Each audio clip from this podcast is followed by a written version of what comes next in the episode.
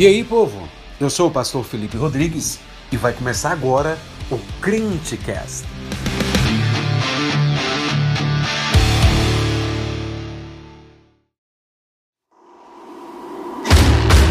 Fala jovem, beleza? No programa de hoje teremos uma mensagem gravada na Igreja Assembleia de Deus Ebenezer, na QNQ, com o nosso pastor Felipe Rodrigues. Fique agora com o sermão de domingo, Uma Igreja Gloriosa.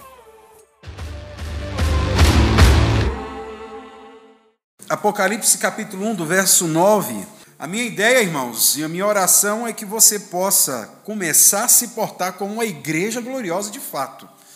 Não como aquele povo que parece que anda devendo os mascates da rua, ou que você anda devendo alguma coisa, meio escondido, meio temeroso. Não, mas que você ande como uma igreja que é igreja gloriosa. Apocalipse capítulo 1, do verso 9 ao 19. Todos encontraram? Alguém não encontrou?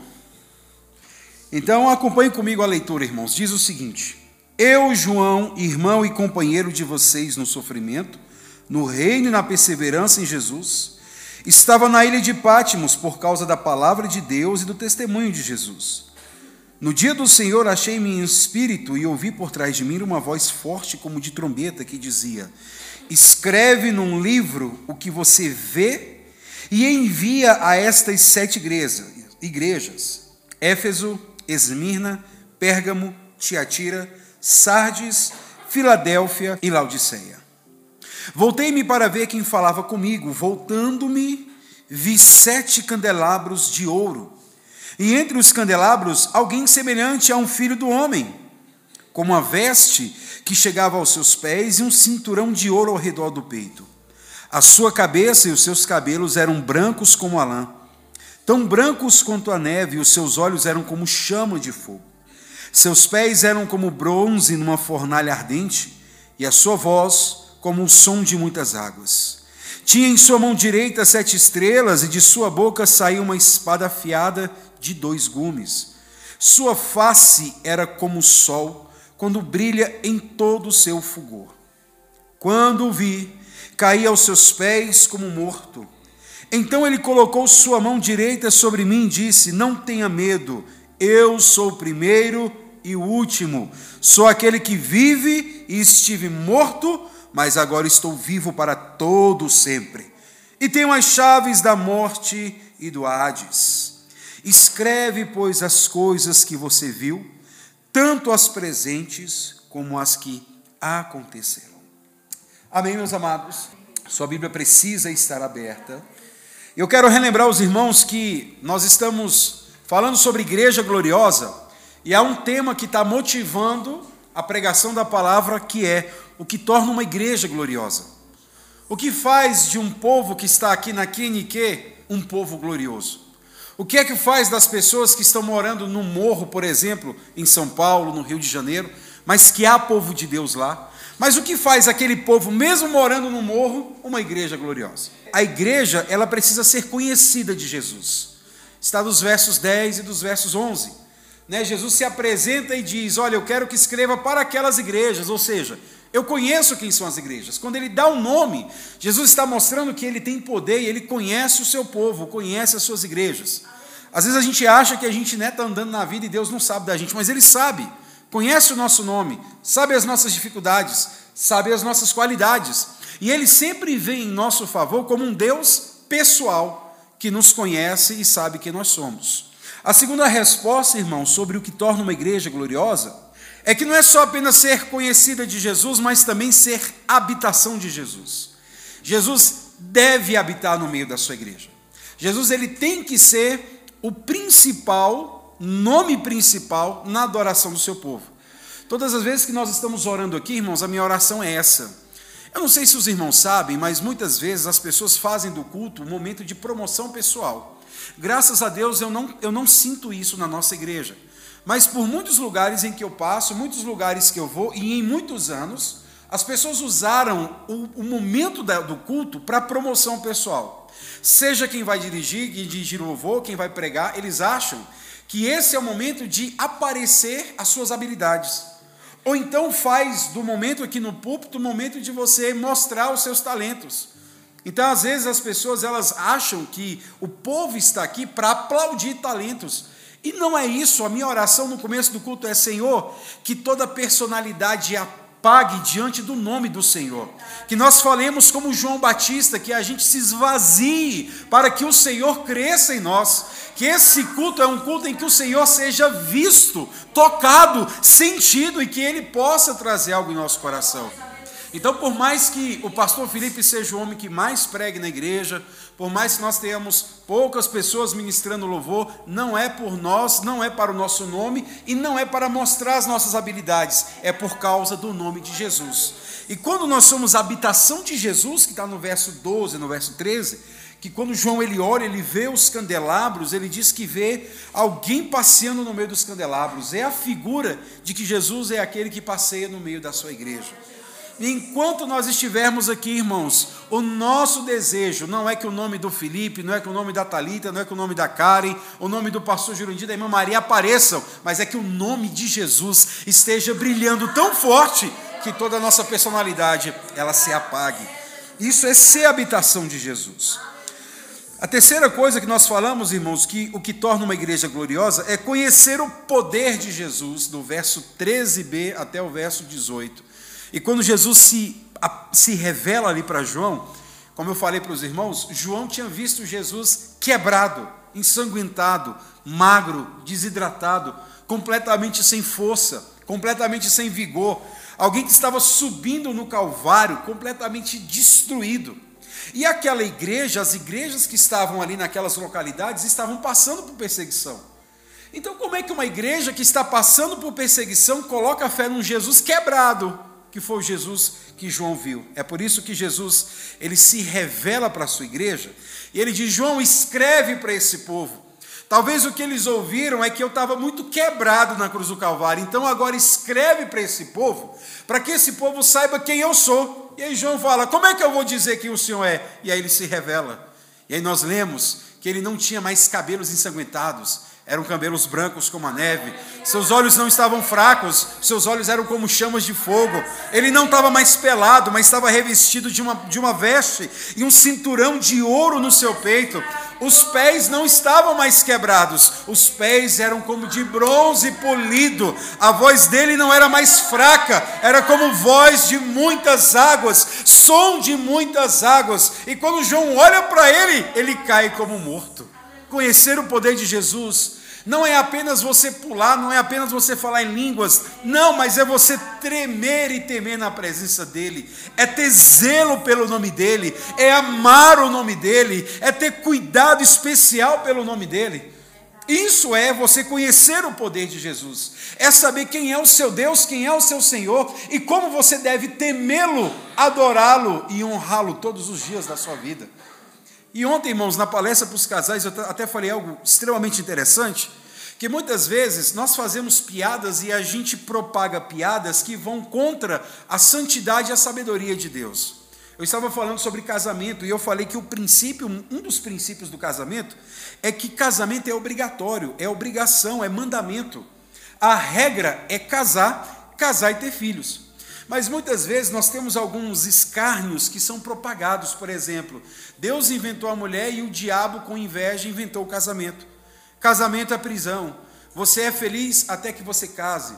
E às vezes a gente pega essas piadinhas e a gente vai colocando essas piadinhas para frente. E essas piadas, elas são como vírus. E que esses vírus, eles vão atacando a sabedoria e a santidade de Deus, mesmo que seja brincadeira. Por isso que conhecer o poder de Jesus, você evita até fazer brincadeira com o santo nome do Senhor. Você evita inclusive desmoralizar o nome do seu Cristo diante das coisas que acontecem por causa do zelo que nós temos pelo nome do Senhor. Por isso, quando Jesus ele se revela ali para João, ele diz: Mostra para esse povo quem eu sou, revela para eles quem eu sou, diga para eles o que acontece quando o homem me vê, ele cai como morto. E ele diz: Não temas, eu sou o Alfa, eu sou o Ômega. Eu sou aquele que estive vivo, que morri, mas que ressuscitei. Ele está dizendo o seguinte: antes dessa igreja ser fundada, eu já existia. Essa igreja vai acabar, eu vou estar lá no final dela. Não para ver o fim dela, mas para dizer: Vinde benditos de meu Pai, para o reino que eu tenho preparado para vocês desde antes da fundação do mundo. Por isso, irmãos, as três razões que tornam, ou três verdades que tornam uma igreja a igreja gloriosa é você ser conhecida de Jesus, você ser habitação de Jesus e você conhecer o poder de Jesus. E agora eu quero introduzir para os irmãos que é conhecer os mandamentos de Jesus. Dá uma olhada comigo, irmãos, o que diz o verso de número 19. Escreve, pois, as coisas que você viu, tanto as presentes como as que acontecerão. Para que, que João está escrevendo? Por que, que Jesus manda João escrever? Não é simplesmente, irmãos, para que eles tenham uma cópia não é simplesmente para que eles digam, nós possuímos a palavra de Deus. Não é para que eles digam, olha, nós temos um representante, um dos discípulos, que nos trouxe uma cópia fiel do que o Senhor nos disse. Não é para transformar aquelas palavras em uma espécie de objeto de adoração porque foi escrita por João, agora nós adoramos aquela cópia que foi escrita, louvado seja aquela cópia que foi escrita. Não, foi escrita para que se obedeça o que o Senhor está falando àquela igreja.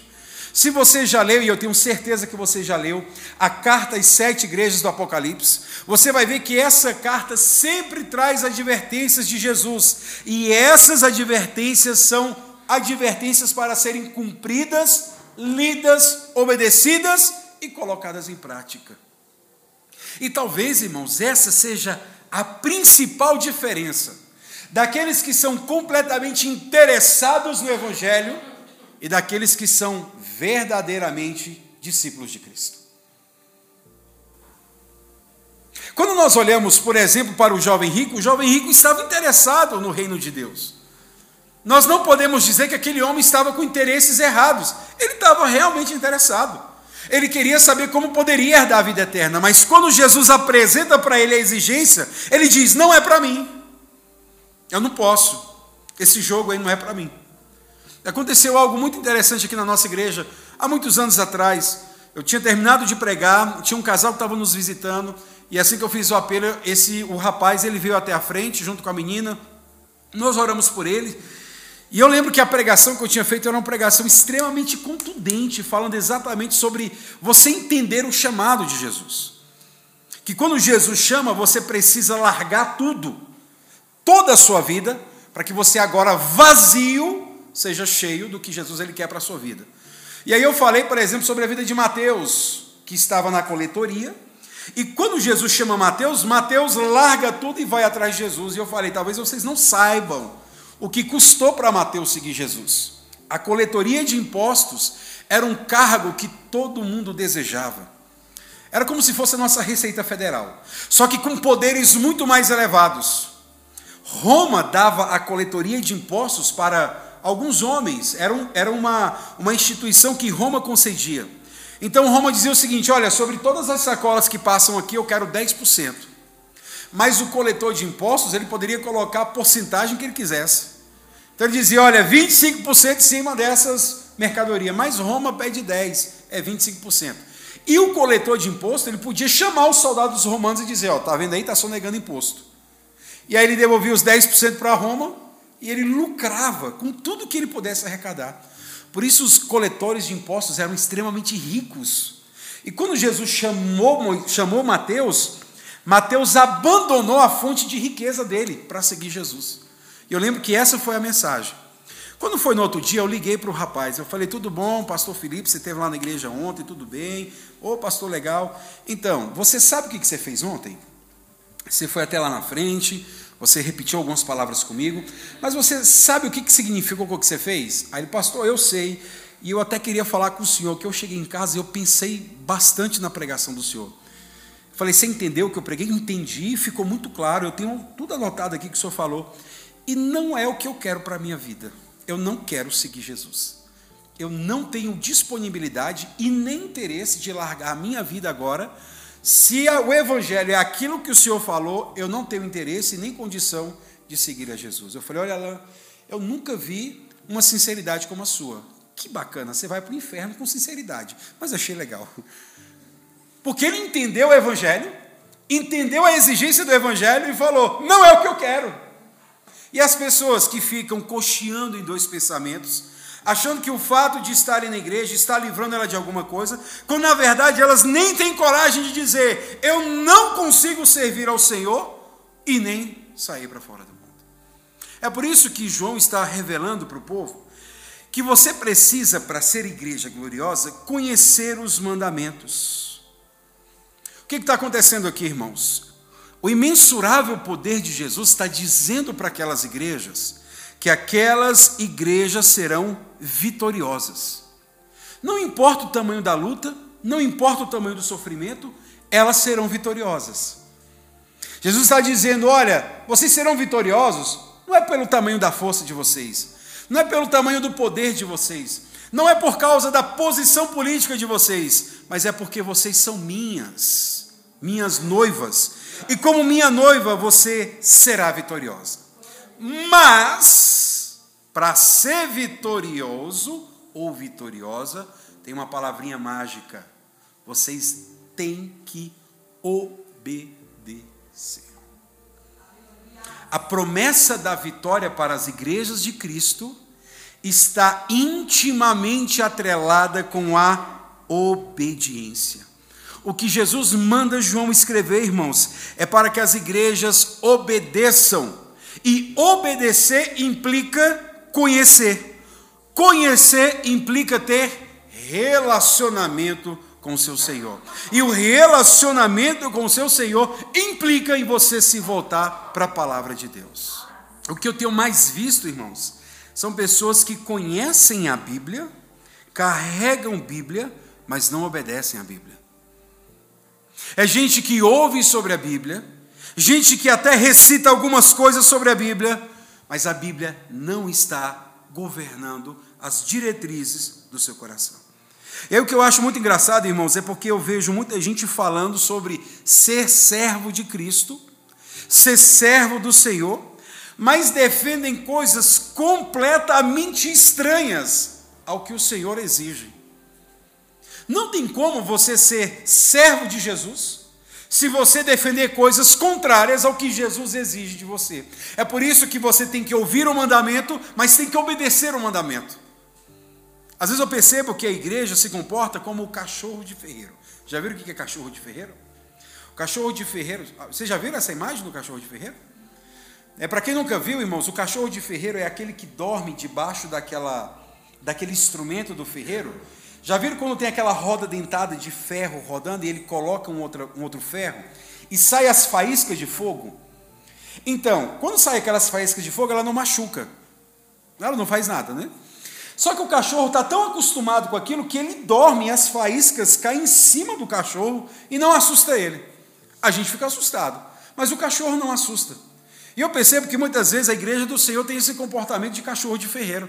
A gente prega a palavra, a gente fala a palavra, a gente aconselha, a gente orienta, a gente fala, diz, diz, diz, diz, diz, mas nada muda ou nada acontece. Por quê? Porque o mandamento está entrando no ouvido, mas não está descendo para o coração.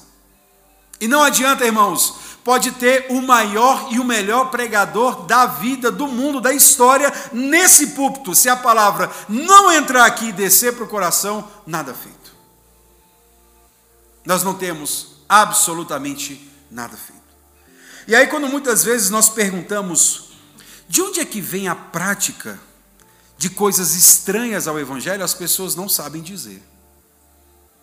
Então, às vezes, eu escuto jovens dizendo que não querem casar. E eu pergunto: por que você não quer casar? Ah, não sei. Mas você sabe que a Bíblia manda você casar? Não, não sei. E agora, o que você vai fazer? Não sei. É uma vida de não saber o que fazer.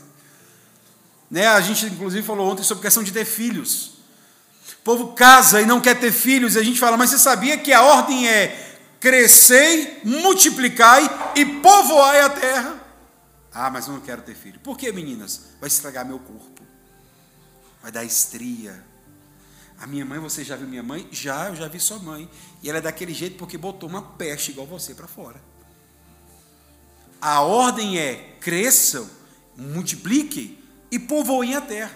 E muitas vezes os ditos discípulos de Jesus estão defendendo uma coisa completamente contrária. Ah, mas o mundo está muito ruim. E como é que muda o mundo se não deixando pessoas melhores? Ah, não dá porque o mundo está muito terrível. É, olha, não tem muito filho, não, pastor, porque as coisas vão ficar muito difíceis, porque as pessoas são ruins. E se a gente que se acha bom ainda privar o mundo de filhos bons, aí é que a coisa vai ficar terrível. Jesus diz: vocês são o sal da terra, para salgar. Não para vocês ficarem se juntando num saleiro e dizendo, a gente não pode sair do saleiro. É por isso que é muito estranho você dizer que você obedece a Jesus, que você ama Jesus, que você é discípulo de Jesus, se você não obedecer a palavra de Jesus. Essa é a diferença do crente e essa é a diferença do vibrador. O vibrador é aquela pessoa que gosta muitas vezes do evangelho, até acha legal, mas o coração dela não obedece. E aí, meus irmãos, o que a gente percebe é que Jesus se tornou um nome bonito para chancelar condutas questionáveis. Jesus se tornou um nome bonito para colocar em cima de condutas que você fala: peraí, isso não tem amparo na palavra de Deus, isso não é bíblico. E alguém fala: mas para você, tudo é a Bíblia. Exatamente, tudo é a palavra de Deus.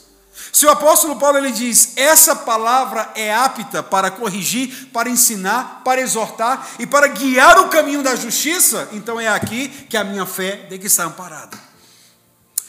E aí, povo de Deus, Oséias diz o seguinte: o meu povo perece porque não tem shows gospel mais. O meu povo perece porque não tem líder de senhoras mais, não é assim? O meu povo perece porque os casais não estão indo para Caldas Novas passar quatro dias em Caldas Novas. O meu povo perece porque não tem parceiro na igreja. O meu povo perece porque não tem jovem ou jovem bonita na igreja para a gente namorar. Por que, que o povo perece? Porque falta entendimento da palavra.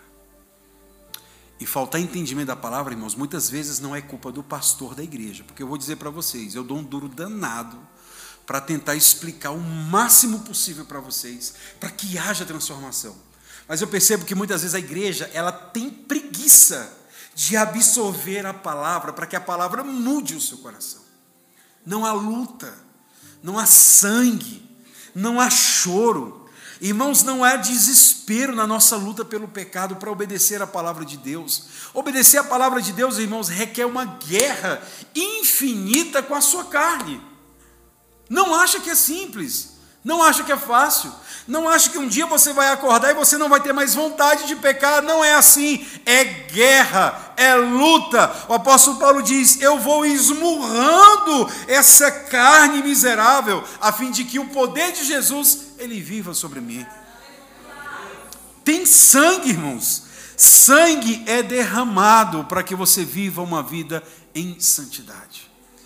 E aí eu quero chamar vocês, irmãos, para vocês perceberem que mais do que nunca é extremamente importante nós dizemos que há uma diferença entre aqueles que dizem conhecer a palavra do Senhor e aqueles que verdadeiramente obedecem a palavra do Senhor. Quando Jesus se apresenta a essas igrejas, irmãos, existe um padrão em todas elas. Primeiro, ele se apresenta como o Senhor da igreja. Segundo, o Senhor conhece todas as obras boas e más. Terceiro, o Senhor louva as obras boas. Quarto, o Senhor condena as obras más. Quinto, Jesus convida e convoca a igreja a um arrependimento das suas más obras. Em sexto lugar, Jesus promete vitória para os que entenderam a sua mensagem. Então o Senhor ele vem, ele vem para quem está com sono, ele vem para quem está dormindo, ele vem para quem está despertado e diz: Eu sou o Senhor, conheço as suas obras, as suas obras boas são maravilhosas, mas as suas obras más são terríveis. Se arrependa das obras más e seja fiel até a morte, que você será vitorioso. É assim muitas vezes que o nosso aconselhamento bíblico deveria ser guiado. Já perceberam que muitas vezes as pessoas nos contam os pecados e tudo que ela quer é que a gente dê uma palavra para ela de encorajamento ao pecado dela? Teve até uma, uma frase que eu coloquei lá no, no, no, grupo da igreja, né? E eu botei uma legenda, que a legenda causou um certo, um, uma certa confusão, né? Que eu falei, olha, a jumenta de Balaão mandou um abraço, né? E alguns irmãos ficaram assim, O que o pastor está querendo dizer, né? Quando eu boto assim, irmãos, é porque a mensagem é tão forte que parece que a gente levou um coice. Aí quando eu botei assim, a jumenta de Balaão mandou aquele abraço, é para dizer, ó, receba esse coice aí, viu? E o coice que eu botei lá foi o seguinte, muitas vezes nós precisamos que alguém abra a Bíblia e diga que nós estamos de fato errado. Que nós estamos de fato pecando. Que nós estamos de fato cometendo algo contra o Senhor. E é isso aqui que deveria guiar muitas vezes a forma como nós conversamos com as pessoas. De dizer, olha, você é uma pessoa que tem qualidades maravilhosas, mas isso daqui é reprovado pelo Senhor. Se arrependa disso. Ai, tudo que eu fiz de bom não interessa. Isso daqui pode manchar tudo que você fez de bom. Uma pessoa da nossa igreja que estava completamente atolada no pecado, quando nós falamos para ela, você está pecando, e ela dizia, mas eu queria que vocês me dissessem que vai ficar tudo bem. Foi como? Como vai ficar tudo bem se você está fazendo tudo errado? Não tem como, irmãos, e é assim que Jesus se apresenta à sua igreja. A igreja gloriosa, irmãos, não é aquela que se alegra apenas com vocês farão isso, vocês expulsarão demônios, vocês pegarão serpentes, vocês beberão as coisas e não farão mal. Mas a igreja gloriosa é aquelas que também se alegram quando o seu Senhor diz: vocês não podem fazer isso, ser isso ou desejar isso. Igreja gloriosa não é igreja mimada, que só se alegra se houver profecia boa, revelação boa, palavra boa, palavra maravilhosa de vitória, de bênção, de prosperidade. Igreja gloriosa é aquela que ama quando o seu Senhor lhe direciona e diz: não pode fazer isso, você não pode ser isso, você não pode desejar isso. Por quê? Os planos do Senhor são maiores do que os nossos. A sabedoria de Deus é maior do que a nossa. O nosso Senhor sabe o que é melhor para nós e o que é melhor para a sua igreja, e é por isso que quando ele diz, não faça tal coisa, é caminho de vida e não de morte. Já perceberam como, como comportam as crianças que tudo o pai diz sim? Pode sim, então sim, sim, sim, sim, sim, toma. Você cria um monstro. Uma igreja que não tem limites, uma igreja que nunca ouve um não do Senhor, é um monstro. E esses monstros têm nome: comunidade não sei do que, igreja não sei do que, ministério não sei do que. São os verdadeiros monstros que estão sobre a terra pregando mentiras, porque acham que o nosso Deus é um Deus só de sim e nunca um Deus de não. Por isso, crente, você precisa entender a advertência de Jesus quando ele diz no seu evangelho, em Lucas capítulo 6, verso 46, por que me chamam de Senhor, Senhor, e não fazem o que eu mando? Preste atenção, irmãos, na igreja lá em Tiatira, essa igreja permitia uma mulher chamada Jezabel ensinar. E ele dizia: Olha, igreja, vocês têm coisas maravilhosas, mas eu tenho algo contra você. Vocês permitem que essa mulher Jezabel ensine na minha igreja, e essa mulher está fazendo os meus filhos caírem e pecarem. Ah, Senhor, mas ela tem tantas habilidades. Senhor, mas ela tem tantos dons. Senhor, mas quando ela fala, o povo chora. Senhor, quando ela fala, enche a igreja, lota de pessoas. E o Senhor diz de maneira muito clara: Você quer me obedecer? Tire Jezabel de pregar na minha igreja. Meus amados, nós olhamos a palavra que diz lá em Marcos capítulo 12, versículo 24: Não provém o vosso erro de não conhecerem as Escrituras e nem o poder de Deus. Por que, que nós estamos errando? Por que, que a gente peca? Porque a gente não conhece as Escrituras e nem o poder de Jesus que aplica as Escrituras ao nosso coração. É necessário, irmão, sair do lugar comum. Eu digo isso para todas as pessoas, eles pensam que eu estou brincando, não é brincadeira. Crente não pode ser burro. Crente não pode ser preguiçoso. Crente não pode ter preguiça de aplicar a palavra de Deus, de colocar no seu coração, de estudar a palavra de Deus e descobrir como essa palavra muda a sua vida, porque muda. E quando eu digo que o crente não pode ser burro, irmãos, não tem nada a ver com grau de escolaridade. Nada. Não importa se você fez até a quarta série ou até o ensino médio, ou se você tem doutorado, pós-doutorado, não importa. A questão é que se você conhece a Escritura e o poder de Deus, João 3,16 muda a sua vida por completo. E você não precisa ter doutorado em teologia para entender que Deus amou o mundo de tal maneira para aquele que crê nele não pereça, mas tenha vida eterna. Você não precisa, e isso muda completamente. O que nós temos percebido é muitas vezes um povo preguiçoso um povo relapso, um povo displicente, um povo que não tem disciplina, um povo que não olha para a palavra de Deus. Nós cantamos, Senhor, tu és tudo, mas na semana essa palavra não é tudo, na semana a oração não é tudo, na semana o jejum não é tudo, e aí se torna uma mentira. É fácil, irmãos, cantar domingo na igreja. É lindo cantar domingo na igreja. Eu quero ver o crente na semana, botando em prática o que ele cantou domingo. Senhor, tu és tudo. Então faça dele tudo na sua vida. Sabe o que é tudo para mim, irmãos? Café da manhã. Deixa eu passar um dia sem tomar café da manhã, irmãos. Eu viro bicho. Eu fico sem almoçar, mas eu não fico sem um café da manhã. Se tiver um pãozinho de leite que a gente comprou numa padaria lá perto, com um ovinho frito, um café com leite, irmãos, meu Deus. Eu falo até língua estranha. E às vezes, irmãos, eu estava fazendo alguma coisa sem tempo de tomar café da manhã. Eu chegava em casa às vezes 11 e meia, perto do almoço.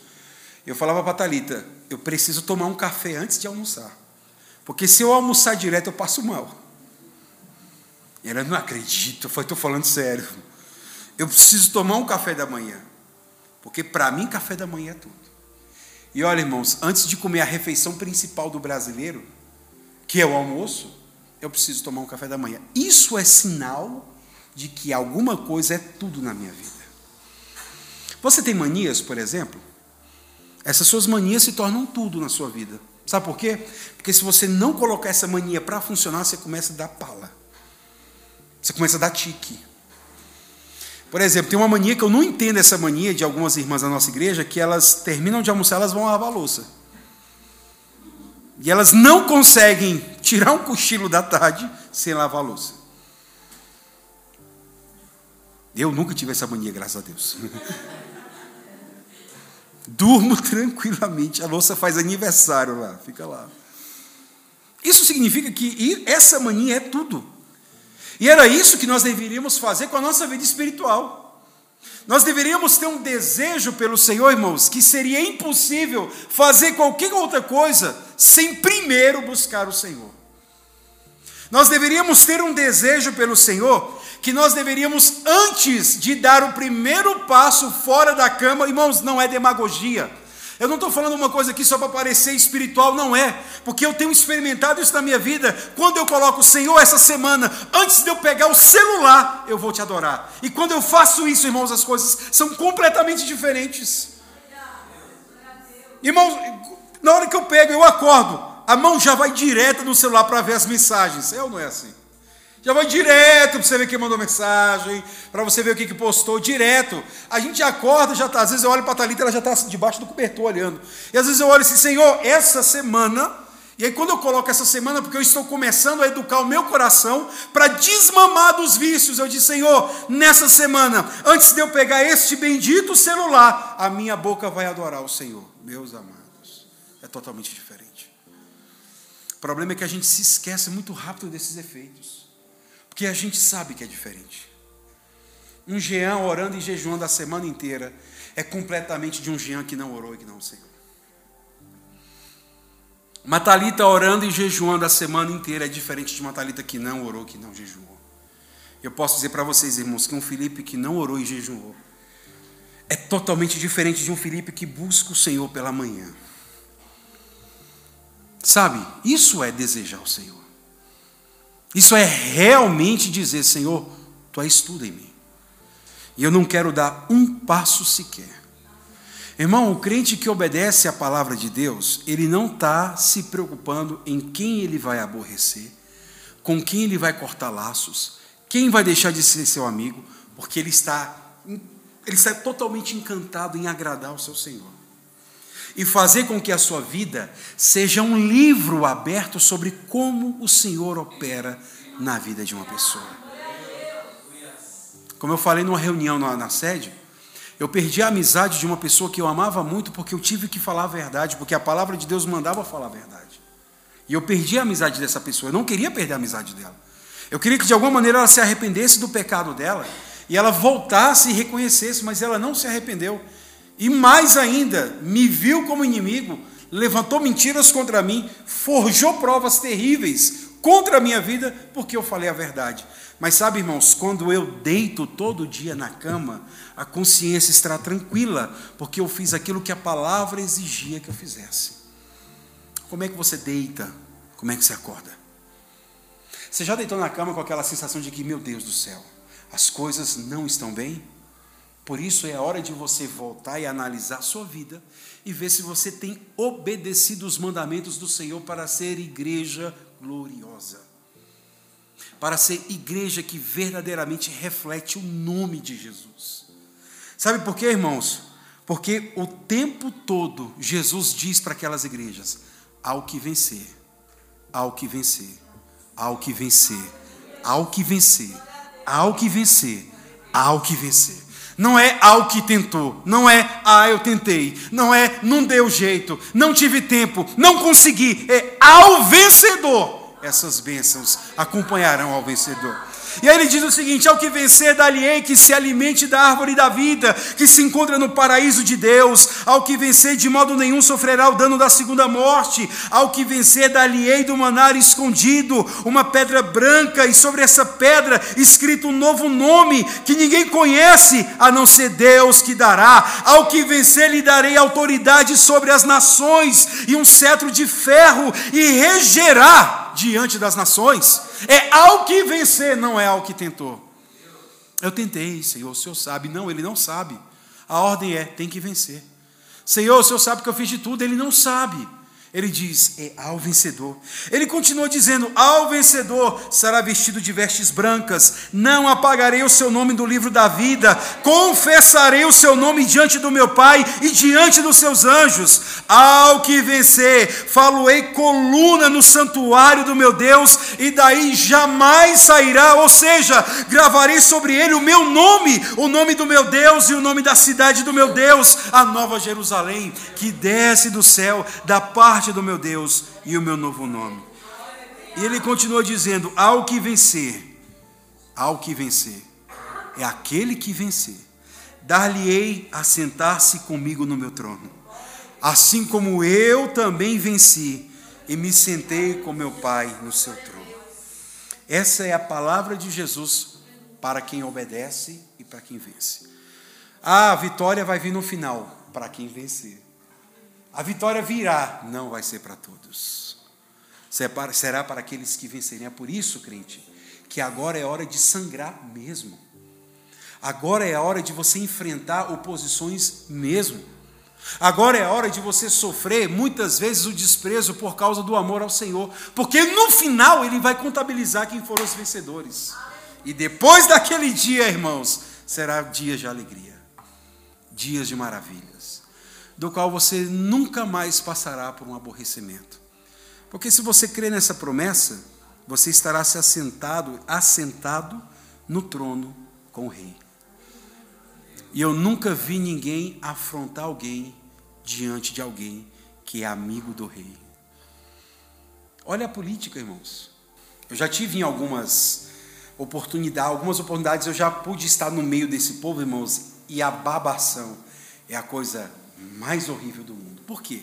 Porque são amigos de pessoas poderosas. Elas se curvam. Elas têm medo de falar alguma coisa. Agora imagina você assentado no trono com o Rei dos Reis e Senhor dos Senhores. Quem é que poderá levantar alguma coisa contra você? Por isso, irmãos, essa mensagem é uma mensagem para que você possa entender o seu papel e a sua identidade. Igreja gloriosa é uma igreja que obedece mandamentos do Senhor. Você pode ser o irmão mais esquecido da igreja, mas se o teu coração é um coração obediente ao Senhor, você é igreja gloriosa.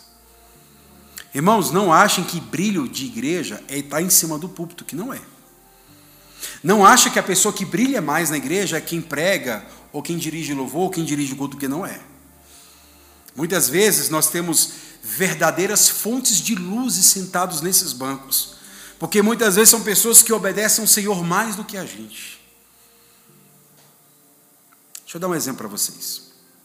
A palavra do Senhor nos diz o seguinte: se você sabe que o teu irmão tem algo contra você, e você está vindo trazer a tua oferta ao altar, deixa a oferta e reconcilie-se primeiro com seu irmão.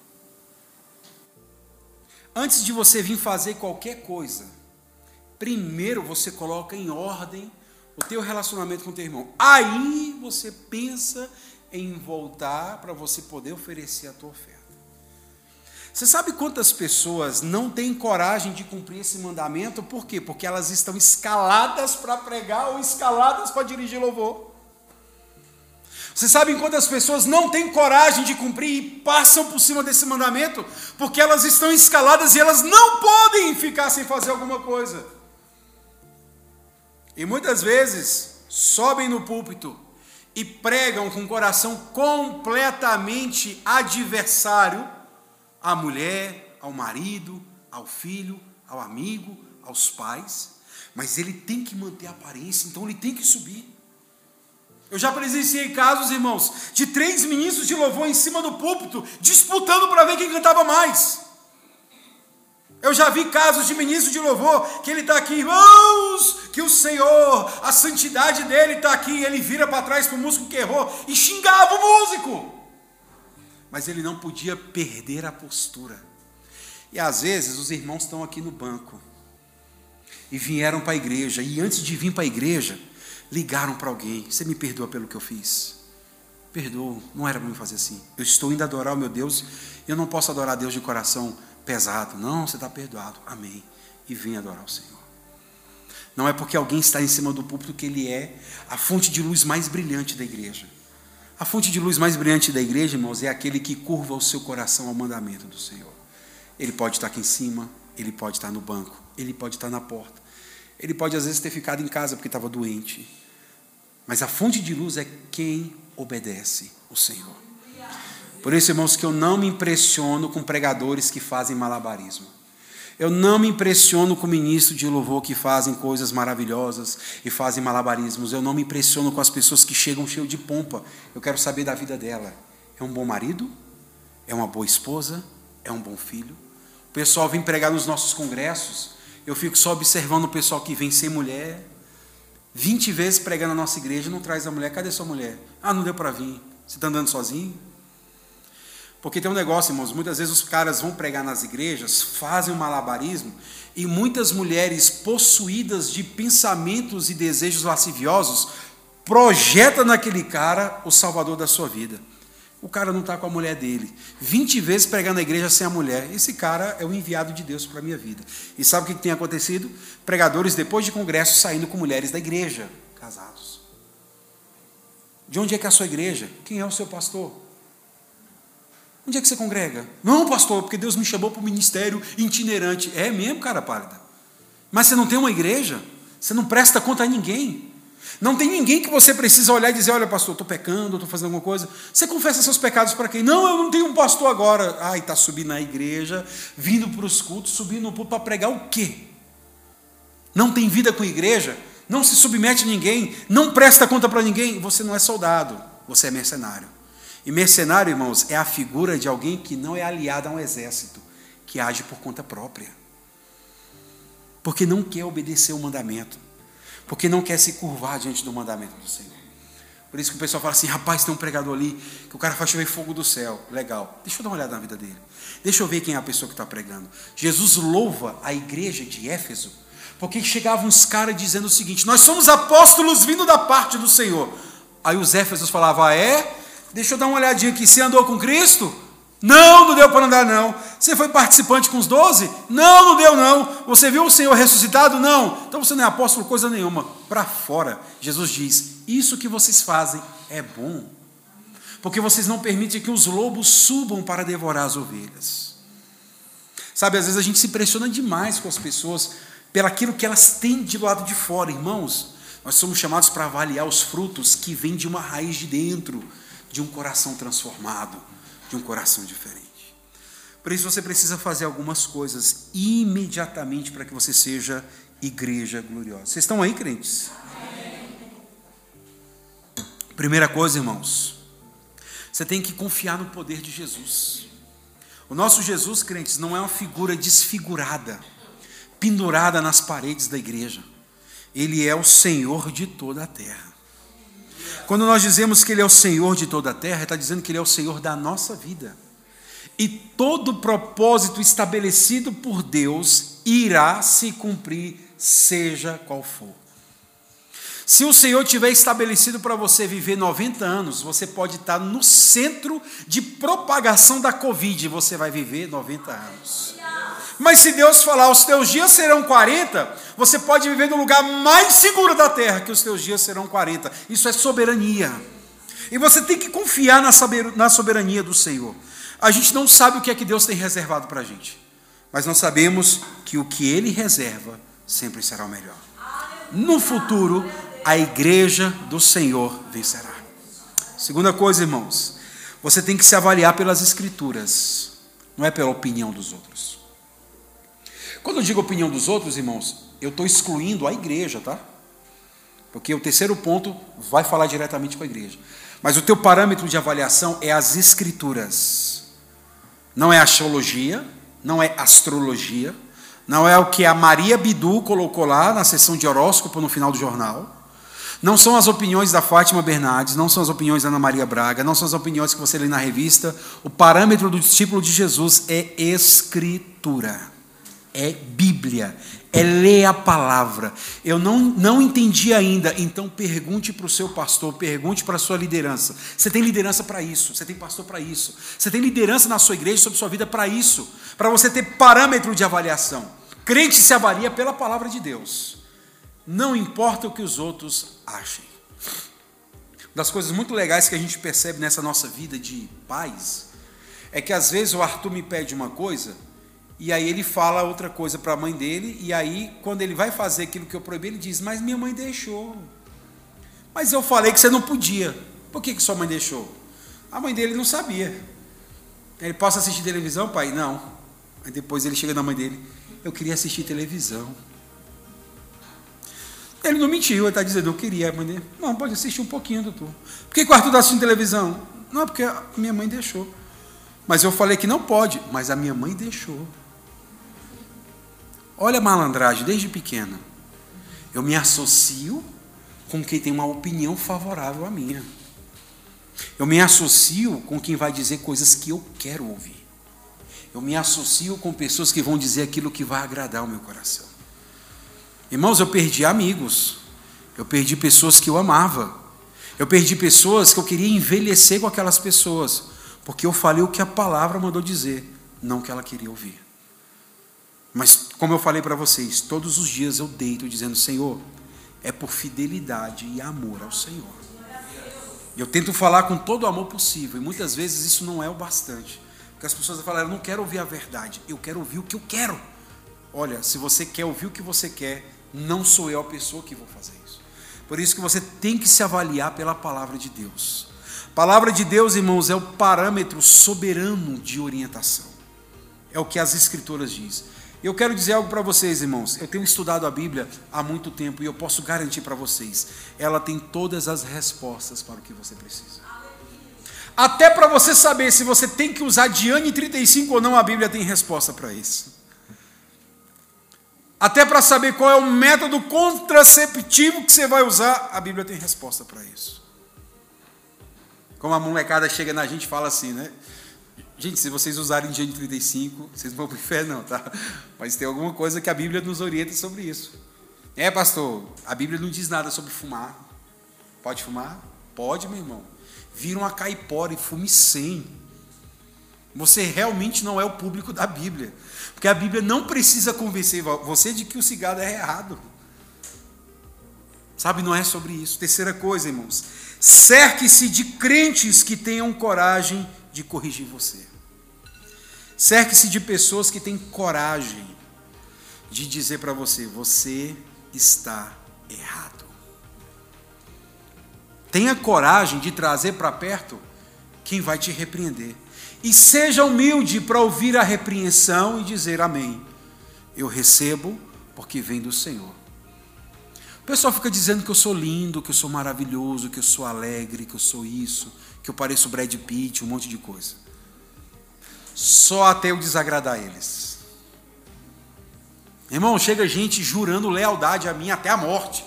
Vocês não fazem ideia. Eu estou contigo e não abro. No dia que eu falo que ele está errado, ele vira as costas.